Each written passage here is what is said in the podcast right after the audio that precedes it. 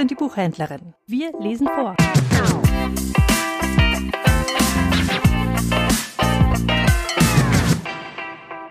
Zwei Schelmengeschichten mit Alda Köse aus Kasachstan.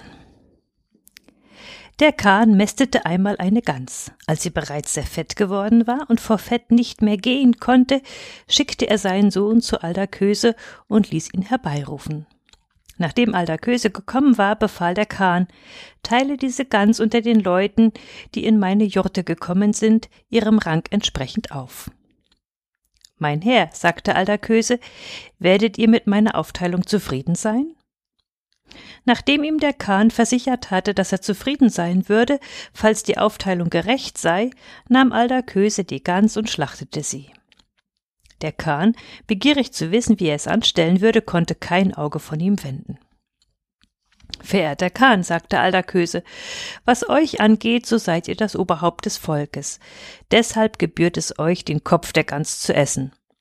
Und er setzte dem Kahn den Kopf vor. Da der Kahn sein Wort nicht brechen konnte, musste er ausharren. Nun, sagte Aldaköse, nach dem Kopf kommt der Hals. Eure älteste Frau ist wie euer Hals, eure Stütze und Gefährtin. Deshalb gebührt es ihr, den Hals der Gans zu essen. Und er setzte der ältesten Frau des Kahns den Hals vor.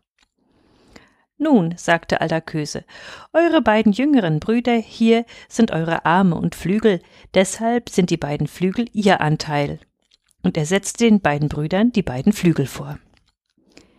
Der Kahn sagte sich, das habe ich mir selbst eingebrockt und kochte vor Wut.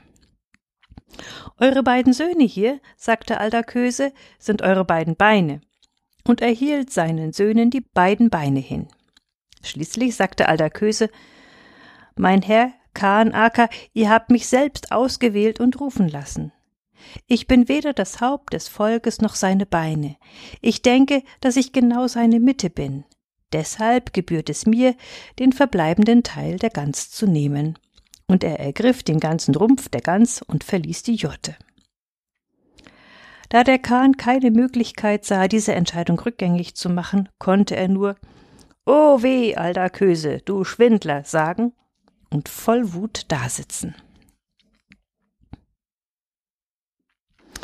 Alda Köse und der Teufel befreundeten sich und wurden Busenfreunde. Eines Tages reisten Alda Köse und der Teufel an einen Fernort. Die beiden gingen und gingen und gelangten an einen Fluss. Als sie den Fluss überqueren wollten, blieb der Teufel stehen und sagte zu Alda Köse Mein Freund, lass mich auf deine Schultern steigen und bring mich über diesen Fluss hier. Da sagte Alda Köse Nimm du mich auf deine Schultern und bring mich hinüber. Die beiden konnten sich nicht einig werden. Schließlich sagte der Teufel zu Aldaköse Nun gut, so soll der Jüngere von uns den Älteren über das Wasser hinübertragen. Aldaköse war damit einverstanden. Wie alt bist du? fragte Aldaköse den Teufel.